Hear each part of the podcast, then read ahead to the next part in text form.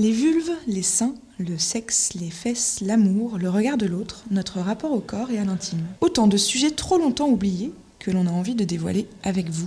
Bienvenue sur Pluriel Singulier, le podcast qui part à la rencontre de personnes du quotidien, prêtes à nous raconter leur expérience liée à un questionnement intime. Personnalité, amis, auteurs, autrices, voisins de métro, collègues, entrepreneurs, entrepreneuses, lovers. On écoute toutes les voix qui ont envie de nous partager leur histoire. Certaines font naturellement du bruit, d'autres sont plus discrètes. Mais chaque voix a ce quelque chose à apporter. Des envies, des peurs, des promesses, un savoir, des interrogations, une expertise. Alors, partons à leur rencontre Et si en fait, on était tous Enchaînés à ce qu'on connaît, on vit comme on peut des situations qui ne nous conviennent pas forcément. On ne s'interroge pas vraiment, c'est juste que instinctivement, on va vers ce qu'on a toujours connu, voilà tout. Mais dans ce cas-là, sommes-nous vraiment conscients de qui nous sommes vraiment? De ce qui nous plaît vraiment? Et puis, il y a celles et ceux qui en souffrent carrément, de ce quotidien qui les ronge. Ils et elles font semblant, et elles se cachent, ils étouffent dans l'ombre d'une fausse identité. Alors aujourd'hui, on commence par libérer la parole pour déconstruire des situations façonnées par des injonctions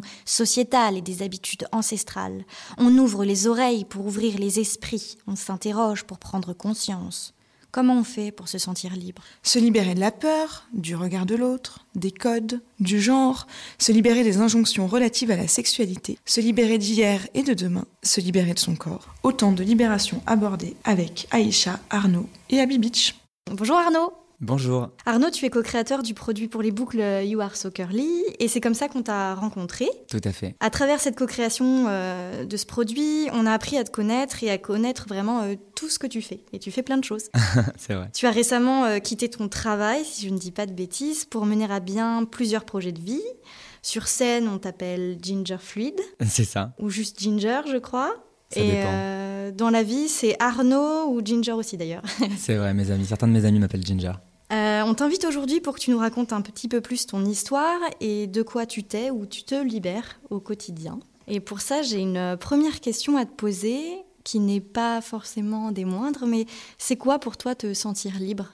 Merci, euh, merci de me donner la parole d'abord. Et en effet, euh, la liberté est une valeur et un désir qui vibre beaucoup avec moi depuis euh, de nombreuses années. Je me suis toujours senti très libre, mais au début surtout dans ma tête, parce que très tôt j'ai senti que j'étais différent. Et, très tôt j'ai aussi senti que cette différence pouvait poser problème. Et donc malheureusement ou heureusement, avoir enfin tout ce que l'on vit euh, ne sont que des expériences qui nous construisent et nous amènent à être la personne que nous sommes aujourd'hui. Et je suis assez content de la personne que je suis aujourd'hui. Donc finalement, heureusement, je sais pas, j'ai dû euh, porter euh, des masques et euh, jouer des rôles depuis tout petit pour cacher cette différence et pour rentrer dans les cases et les, les moules dans lesquels on voulait me faire entrer, ou en tout cas pour moins déranger que ce que j'aurais pu déranger les, grandes personnes, tout ça. Et c'est pour ça que d'ailleurs je dis souvent que j'ai toujours été acteur et c'est aussi pour ça que maintenant j'ai décidé d'intensifier ma formation théâtrale et en effet j'ai quitté mon travail il n'y a pas longtemps pour vivre ma vie d'artiste et prendre le temps de euh, aller finalement à la rencontre de moi-même et euh, me libérer. Se libérer pour moi ça veut dire plusieurs choses. Ça veut dire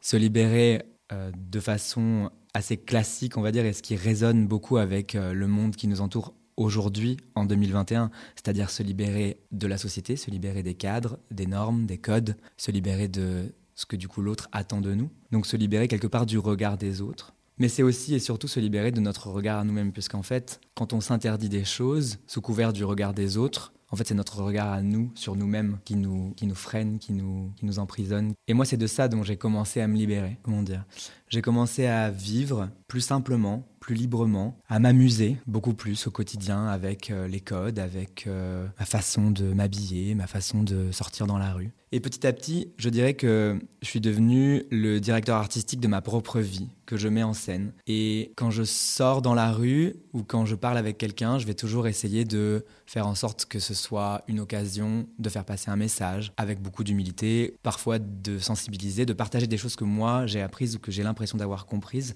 Je n'irai pas jusqu'à dire éduquer puisque je travaille encore ma légitimité là-dessus. Mais voilà, je pense que se libérer, c'est aussi le pont vers libérer les autres. Puisque la façon dont je vais sortir dans la rue et croiser des gens permettra peut-être à ces gens-là d'ouvrir leur esprit, d'être plus tolérant, d'être euh, davantage dans l'amour et la compréhension, en tout cas d'arrêter d'avoir peur et potentiellement inspirer quelqu'un par cette liberté-là, c'est-à-dire euh, qu'un enfant, quelque part, auquel je m'identifierais volontiers il y a quelques années, trouve, osons le mot, ce modèle dont moi j'ai manqué personnellement. Et justement, tu parles de, personnes, d'un impact sur les autres finalement. Est-ce que toi, tu as eu, euh, euh, tu as pu bénéficier de cet impact-là d'autres personnes? Est-ce qu'il y a d'autres personnes qui t'inspirent, qui t'aident à te libérer? Ou c'est vraiment plus une démarche personnelle? C'est quoi ta recette magique? Ma recette magique, c'est vraiment de m'inspirer des autres, tout à fait. Et c'est vrai que j'ai j'ai beaucoup de personnes qui m'inspirent énormément et qui m'ont, et je leur ai dit même à certaines d'entre elles, pour celles qui sont euh, vivantes et que je côtoie, je leur ai dit, euh, notamment quand j'ai quitté mon travail et que, euh, ou même quand j'ai commencé à m'affirmer davantage, je leur ai dit que c'était en partie grâce à elles. Je pense à certaines femmes transgenres notamment que j'ai la chance de connaître, comme la DJ Oni Dijon ou l'actrice et modèle Lena Bloom, avec qui j'ai travaillé et avec qui j'échange euh, régulièrement, mais comme aussi d'autres personnes qui appartiennent à la communauté euh, ballroom, qui sont d'ailleurs des personnes euh, parfois transgenres, parfois non-binaires, parfois cisgenres, et qui elles aussi vivent avec cette valeur-là de la liberté, et qui sont souvent des artistes, et qui prônent en effet ce message de créons nos vies, créons nos opportunités, créons nos espaces de créativité, créons nos espaces de sécurité, protégeons-nous, euh, protégeons-nous nous-mêmes des autres et de nous-mêmes et, vivons finalement aussi plus simplement, euh, librement. Parmi toutes ces personnes qui m'inspirent, il y a aussi et surtout euh, le DJ Kiddy Smile, qui est une figure française de la liberté, de la scène, de la musique. Et Kiddy Smile, notamment, en tant que figure parentale de la House of Gucci, crée à Paris, et on a tous beaucoup de chance que cela existe, des espaces de sécurité, des espaces de création, de créativité, d'expression, euh, notamment que ce soit des balls ou d'autres, et avec également d'autres personnes, notamment. Mais la dernière à laquelle j'ai assisté, c'était organisé par Kiddy Smile. Et, et vous devriez voir l'énergie qu'il y a, cette liberté, cette sincérité, et vraiment cette explosion de créativité. Parce que là, dans ces endroits-là, tout est possible. Tout est possible pour qui parfois rien n'est possible en dehors de ces lieux. Et donc ça vient aussi évidemment faire un lien très évident et, immédiat et, pas dramatique, mais euh, en tout cas euh, problématique sur la politisation, l'aspect politique de la liberté et sur la conscientisation qui a commencé mais qui n'est pas encore euh, arrivé, je crois, à terme. Et, notamment, c'est vrai que je crois, en tout cas moi, je sais que j'essaie de m'instruire, j'essaie de m'éduquer moi-même, j'essaie de, lire, j'essaie de comprendre, j'essaie de confronter euh, mon avis euh, à, celui des autres. Et je sais que pour parler encore une fois de Kid Ismail, il fait preuve d'une très grande générosité, il partage beaucoup de choses euh, il simplifie, il synthétise euh, beaucoup de, de, choses, de livres qu'il a lus ou euh, de, messages importants. Et justement, tu, tu as évoqué à plusieurs reprises le, fait de, l'acting, le fait d'être directeur artistique de ta propre vie. donc, tu as quitté récemment ton travail pour créer ta propre boîte de prod et vivre dans le, dans le monde du spectacle vivant. Pourquoi le spectacle vivant? Le spectacle vivant, c'est apparu un peu comme une évidence pour moi, puisque comme je le disais, j'ai eu l'impression d'avoir toujours été acteur, et donc de mettre en scène ma vie, et euh, j'ai toujours adoré me déguiser ou faire des spectacles ou des euh, pièces de théâtre. Dès tout petit, quand on apprenait à lire à l'école, euh, j'avais été très vite assigné à la voix de la sorcière dans les contes notamment de la sorcière de la rue Mouffetard, parce que je prenais une voix euh, spéciale, donc je faisais rire euh, toute la classe. Et je crois que c'est, si je me rappelle, l'un de mes premiers souvenirs de spectacle vivant, finalement, c'était vraiment ces rires des autres enfants de la classe qui me galvanisaient. Et après ça, j'ai mis du temps à euh, finalement m'y adonner complètement, mais l'art et les artistes ont toujours eu une place importante dans ma vie et sont toujours rentrés par des portes que je ne soupçonnais pas. et donc j'ai fait notamment aussi un peu de drague. J'ai fait euh, aussi d'autres. Euh, j'ai aussi chanté un peu. J'ai aussi euh, pris la parole d'autres façons artistiques, organisé des spectacles, parfois privés, parfois publics. Et est-ce que quand tu es sur scène, par exemple, quand tu performes, tu te sens plus libre? Là est la mise en abîme incroyable de la liberté du spectacle vivant, car on va sur scène pour se sentir libre, pour être qui l'on veut, et en fait on sacralise tellement la scène qu'on a le trac, qu'on stresse, que finalement après on se dit ah là là on est sur le résultat, alors qu'il faut pas être sur le résultat, il faut être sur le process. Donc en fait finalement on s'enferme dans une, ce qui peut devenir parfois une prison. Mais c'est vrai que quand la magie opère et qu'on arrive vraiment à lâcher euh, le mental et à euh, aller sur scène sans penser aux résultats, mais juste pour s'amuser, être qui l'on veut. Et parfois, avant même de monter sur scène, on ne sait pas qui l'on va être dans certains exercices d'improvisation notamment. Là, c'est incroyable. Et là, c'est vraiment la liberté même. Et même, il se passe quelque chose, en tout cas me concernant, qui parfois tient de l'incompréhensible. C'est qu'après, j'oublie quasiment l'intégralité de ce qui vient de se passer, tellement j'étais dans l'instant présent. Et surtout, il y a aussi le fait que tout le monde pense que faire du théâtre ou faire euh, du cinéma, monter sur scène, c'est mettre un masque pour être quelqu'un d'autre, alors que c'est l'inverse, c'est se mettre à nu, c'est aller chercher à l'intérieur de soi ses expériences, ses blessures, ses émotions pour les revivre. Donc il ne faut pas en avoir peur, il faut être prêt à les revivre pour après euh, les appliquer sur euh, un texte ou sur une relation ou sur une poésie. Et sur scène, tu es ginger fluide? Oui, ça m'arrive d'être ginger fluide sur scène. c'est qui? Tu nous en parles? Comme je le disais, j'ai souvent fait euh, des spectacles de drag queen, mais jamais très régulièrement. Ça m'est arrivé de travailler dans des soirées à Paris euh, ou ailleurs et au début euh, de soit me mettre en femme ou en drag, avec ou sans performance associée. ça m'est arrivé de faire la porte aussi d'une soirée pour des amis qui faisaient une soirée, c'était marrant. Et donc ça m'a toujours taquiné de faire du drag, en tout cas de monter sur scène, mais je rechignais à sauter le pas parce que, comme tout le monde, j'avais mes doutes, mes peurs, euh, je me disais, mais est-ce que j'ai vraiment du talent euh, Est-ce que, est que finalement, vraiment le faire régulièrement, c'est quand même aussi beaucoup de travail J'avais déjà un travail. J'étais pas prêt à ce moment-là à quitter la sécurité financière euh, et la reconnaissance sociale que ce travail impliquait. Cependant, il s'est passé un truc mondial que tout le monde connaît et qui a fait réfléchir beaucoup de personnes, et moi y compris, qui est donc l'épidémie de Covid, qui a fait que j'étais déjà un peu plus ouvert à me dire ok, pourquoi pas. Et un jour, une copine drag queen qui s'appelle Ruby Anzonel m'a proposé de participer à sa scène ouverte lors d'une soirée euh, avec, un spectacle de drag queen qu'elle organisait. Et c'était juste à ce qu'on pensait être la sortie du Covid à l'époque, en septembre 2020, quand tout avait réouvert de façon un peu aléatoire et euh, incompréhensible, et avant la mise en place du couvre-feu et finalement du deuxième confinement. Mais cette, euh, cette soirée, cette soirée qui a eu lieu en septembre 2020, à laquelle j'ai participé, pour laquelle finalement je me suis euh, euh, préparé, j'ai répété.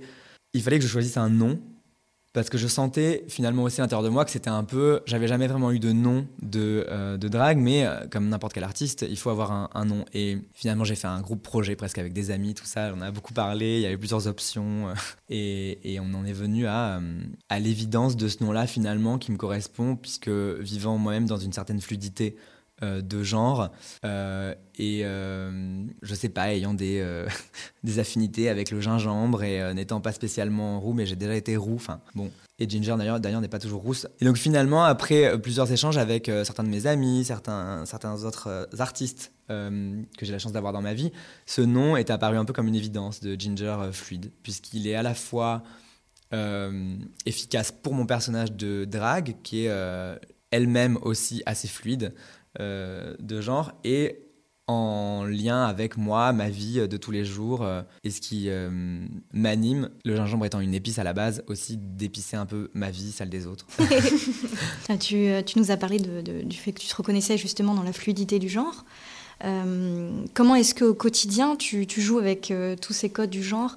Sur la scène mise de côté, disons, dans ton quotidien, euh, hors personnage Ginger comment, comment est-ce que tu joues avec ces codes du genre? Aujourd'hui, on vit tous dans une société dans laquelle beaucoup de choses sont intégrées de façon quasi verticale. Et, et c'est ce qui fait que on est, sans le savoir, et parfois sans le verbaliser ou sans le conscientiser. C'est très difficile de verbaliser ou conscientiser des choses qui sont intégrées depuis tant d'années. on est dans une société dans laquelle on sait tous, sans qu'on nous l'ait jamais expliqué de façon euh, explicite, qu'il vaut mieux être blanc que noir, un homme qu'une femme, valide que handicapé, jeune que vieux, riche que pauvre, etc. Et c'est des rencontres et c'est presque des accidents euh, sociaux ou sociétaux, euh, vraiment des rencontres, des conversations. Et ce qui s'est passé depuis quelques années, où vraiment une libération de la parole, et tout ça fait beaucoup de sens encore avec ce qu'on est en train de faire aujourd'hui, mais une libération de la parole et donc un affranchissement des codes, etc. Moi, sans jamais l'avoir identifié, cependant, toujours lié à cette même liberté dont on parlait, je jouais beaucoup avec les codes et notamment, je me mettais en femme ou euh, je me maquillais. Petit à petit, après, j'ai commencé à laisser pousser mes cheveux. Selon les époques, il y a toujours eu des garçons qui avaient les cheveux longs, mais finalement, euh, me concernant, à l'adolescence, j'avais donc, les cheveux euh, bouclés et j'allais contrarier cette nature-là. J'ai fait des choses horribles à mes cheveux. J'ai des lissés, j'ai fait des lissages brésiliens, etc. Toutes mes amis euh, coiffeurs m'en veulent encore, je pense, pour tout ça. Mais euh, plus tard, j'ai embrassé cette euh, nature, embrassé cet aspect de moi qui finalement allait aussi très bien avec ma personnalité. Et, tout ça a été une dynamique assez homogène et cohérente d'acceptation de soi et de libération du regard, de la parole, mais aussi donc juste de simplification, puisque euh, finalement, j'avais plus rien à faire que de juste laisser euh, pousser naturellement et accepter cette nature qui faisait ma singularité et qui finalement fait complètement partie de ma personnalité. Et petit à petit, j'ai réussi à mettre des mots dessus, puisqu'il y a eu de plus en plus euh, de personnalités, d'intellectuels, de moins intellectuels aussi, de personnes qui partageaient leur réalité, leur vision, leur approche de du genre et notamment de la masculinité et de la féminité. Moi, je ne me reconnais pas à l'heure actuelle, moi, je ne me suis jamais reconnu dans la masculinité au sens où on l'entend aujourd'hui, au sens de la virilité, de la société, des hommes et de ce rapport homme-femme, euh, ni même finalement dans la féminité euh, à 100%. Ce que je sais, c'est que je suis en revanche très à l'aise avec ma masculinité à moi et avec la part de féminité qu'elle implique. Et j'ai pas besoin de demander de validation pour ça, puisque c'est quelque chose qui se passe à l'intérieur de moi, que seul moi connais et, que seul moi peut décrire du coup. Est-ce que j'ai dû expliquer parfois à. Euh, parce qu'on croise toujours quelqu'un qui dit Oui, mais du coup, toi, tu es plus. Bah, en fait, moi, je suis moi et il n'y a que moi qui peut savoir ce que je suis. Et, et à toi d'attendre que je t'explique si tu veux le savoir, mais et t'as pas envie de qu'on te, colle, des étiquettes dessus, tu as vraiment envie d'être toi Arnaud et pas du tout euh, je suis plus un homme, je suis plus une femme ou je suis plus quelque chose quoi. Oui, surtout qu'en fait on s'en fout un peu, c'est-à-dire que nous sommes des êtres humains et on ne peut pas réduire la complexité, l'intériorité et la poésie de quelqu'un à un aspect de lui-même, que ce soit physique ou mental ou même euh, fonctionnel. Je sais pas si c'est fonctionnel qu'on dit. Euh, on ne peut pas réduire quelqu'un à sa couleur de peau, on ne peut pas réduire quelqu'un à sa sexualité, on ne peut pas réduire quelqu'un à son genre, ou à son métier, ou à sa famille, ou à son milieu social, ou d'où il vient. Et euh, est-ce que justement, tu as, euh, au fil de ta construction, de, ton rapport à l'autre, de ton rapport au genre pluriel, est-ce que tu as effacé des éléments de ton vocabulaire? Ou au contraire, est-ce que tu en as déjà ajouté? Est-ce qu'il y a des choses que tu ne dis plus ou que tu dis volontairement autrement aujourd'hui? Tout à fait. La libération des corps et la libération de la parole passe par une correction en quelque sorte et un enrichissement aussi du vocabulaire. Alors il y a toujours des gens pour dire que on ne peut plus rien dire, mais ce on ne peut plus rien dire est en fait la nostalgie d'un temps passé révolu dans lequel les communautés minorisées ne s'exprimaient pas puisqu'on ne leur donnait pas la parole. Il y a certaines choses que l'on disait avant qu'on ne peut plus dire si on est au courant et si on a compris dans quel monde on évolue et dans lequel on vit. C'est finalement une question de respect, mais aussi de responsabilité, de responsabilité euh, politique, chacun à son échelle. Moi, il y a quelque chose qui fait partie euh, de moi et de mes valeurs, la valeur de la famille étant très importante pour moi. Ma maman m'a toujours dit, parce que j'avais plutôt des bonnes notes à l'école, mais elle m'a toujours dit, il y a l'intelligence sur le papier et il y a l'intelligence de vie. Et l'intelligence sur le papier ne suffit pas si tu n'as pas l'intelligence de vie. Et donc j'ai eu de la chance d'avoir une maman qui m'a expliqué ça, parce que ça m'a permis de développer mon empathie et cette conscience de l'autre. Et pour aller plus loin, moi qui ai une affinité avec euh, l'usage des mots, les symboles et qui prend soin en règle générale de choisir les mots que j'utilise à dessein. J'ai notamment peu à peu commencé à essayer de m'affranchir d'un vocabulaire trop négatif pour rester dans un vocabulaire plus positif et je me rends compte que j'ai l'impression d'être globalement plus heureux aussi grâce à ça. Le mot erreur, par exemple, me semble finalement assez peu efficace puisqu'on vit tous des expériences et même si l'on fait une faute d'orthographe, par exemple, c'est en apprenant pourquoi on l'a fait qu'on apprend à ne plus la faire. Mais est-ce que c'est vraiment... Le mot erreur est trop absolu et trop définitif? Il y a, une notion de jugement, en fait, d'un mot erreur. Oui. Et puis c'est négatif, on préfère se dire qu'on a vécu une expérience plutôt qu'on a fait une erreur. D'avoir de la bienveillance finalement dans, dans l'approche des mots et se dire que ça a aussi un impact sur comment on encaisse ces expériences qu'on peut vivre au quotidien. Complètement. Euh, la bienveillance au sens pur du terme, je dirais, puisque maintenant malheureusement ce mot a été trop détourné, galvaudé, notamment par les, euh, les grands groupes, les entreprises, les médias, tout ça parle de bienveillance, mais les gens ont perdu le sens de ce qu'est la bienveillance. Moi, je préfère le mot sincérité. Et l'étymologie est incroyable pour ça, puisque parfois la réponse est sous nos yeux. La bienveillance, c'est le fait de veiller à être bon, être bien, faire le bien. Et du coup, le mot, et du coup, l'utilisation du verbe veiller, en tout cas d'être en veille, ça rejoint justement euh, ce dont on parlait avant. C'est une veille permanente d'écoute, de s'instruire, de partager, de se remettre en question. C'est un état permanent. Euh, sur le sujet de la libération, on voulait aussi parler de toi, euh, de la notion de coming out. Euh, je sais que cette notion t'est familière. Est-ce que tu veux nous en parler? Bien sûr, avec plaisir. Est-ce que par exemple faire son coming out, c'est se libérer? Faire son coming out, c'est se libérer à plusieurs niveaux. Et ça rejoint ce que je disais au début, en fonction des différents niveaux de libération, de, de se libérer de qui, de quoi. Faire son coming out, c'est lâcher un secret déjà. C'est c'est se libérer. Coming out, en 2021, le coming out, c'est une notion aussi fascinante que complexe et surtout qui évolue à une vitesse aujourd'hui euh, incroyable et qui est aussi différente en fonction des endroits dans le monde dont on en parle, etc. Et même si on prend que la France, ça n'a pas la même valeur à Paris, euh, en province, dans les grandes villes, à la campagne. Mais ça a toujours été une notion euh, importante dans la culture gay. Alors ça revient finalement aussi à ce que j'évoquais avant de mettre une étiquette sur quelqu'un, se mettre une étiquette à soi-même, donner un mot à l'autre pour nous identifier. Alors que, par ailleurs, aujourd'hui surtout maintenant, on a conscience qu'on ne veut pas être réduit à ça. Et donc de plus en plus, et c'est génial, il y a euh, les jeunes générations qui ne font pas de coming out, qui ne vivent pas ce besoin d'annonce ce besoin de révélation à la famille, aux amis. Ils le vivent et ça n'est pas un sujet. Finalement, on est entré dans le siècle de la liberté, je crois, et chacun vit sa vie, sa réalité, son genre, son orientation sexuelle et aussi sa poésie, ses études, enfin que sais-je tout. Mais le coming out, c'est en effet surtout se libérer de soi-même et se libérer du secret. Dans la préface de la pièce de théâtre Tom à la ferme de Michel-Marc Bouchard, qui a été adapté au cinéma par Xavier Dolan, L'auteur dit Avant d'apprendre à aimer, les homosexuels apprennent à mentir. Le coming out, c'est aussi se libérer de ça, se libérer du mensonge, de cette double vie, de cette identité secrète. C'est renouer avec sa famille aussi, parfois. Ou parfois ça mène à une rupture, malheureusement. En tout cas, un alignement de soi par rapport à sa réalité et à ses relations. Une sincérité, finalement. Finalement, faire preuve de sincérité, arrêter de mentir aux autres, arrêter de se mentir aussi à soi-même, parfois une simplification, euh, toute chose égale par ailleurs, de, de l'équation. C'est quoi pour toi l'intimité, Arnaud? L'intimité, pour moi, c'est beaucoup de choses qui sont interdépendantes et qui se passent au plus profond de nous-mêmes.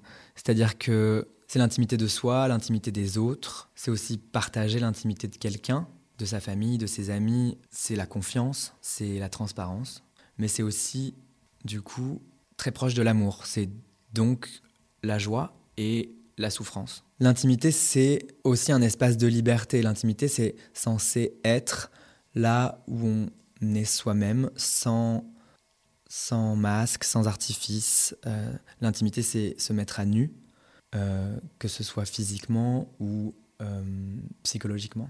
Merci beaucoup, oui, Arnaud. Merci. Un grand merci à vous pour votre écoute et surtout merci à nos invités. Si vous avez aimé notre épisode, n'hésitez pas à nous soutenir en vous abonnant aux différentes plateformes, à nous laisser un commentaire ou à en parler autour de vous. Et si vous en voulez encore plus, suivez-nous sur Instagram, at underscore co. Vous y retrouverez les dernières actualités de la marque et toutes les infos de nos prochains épisodes. Alors, on vous dit à très vite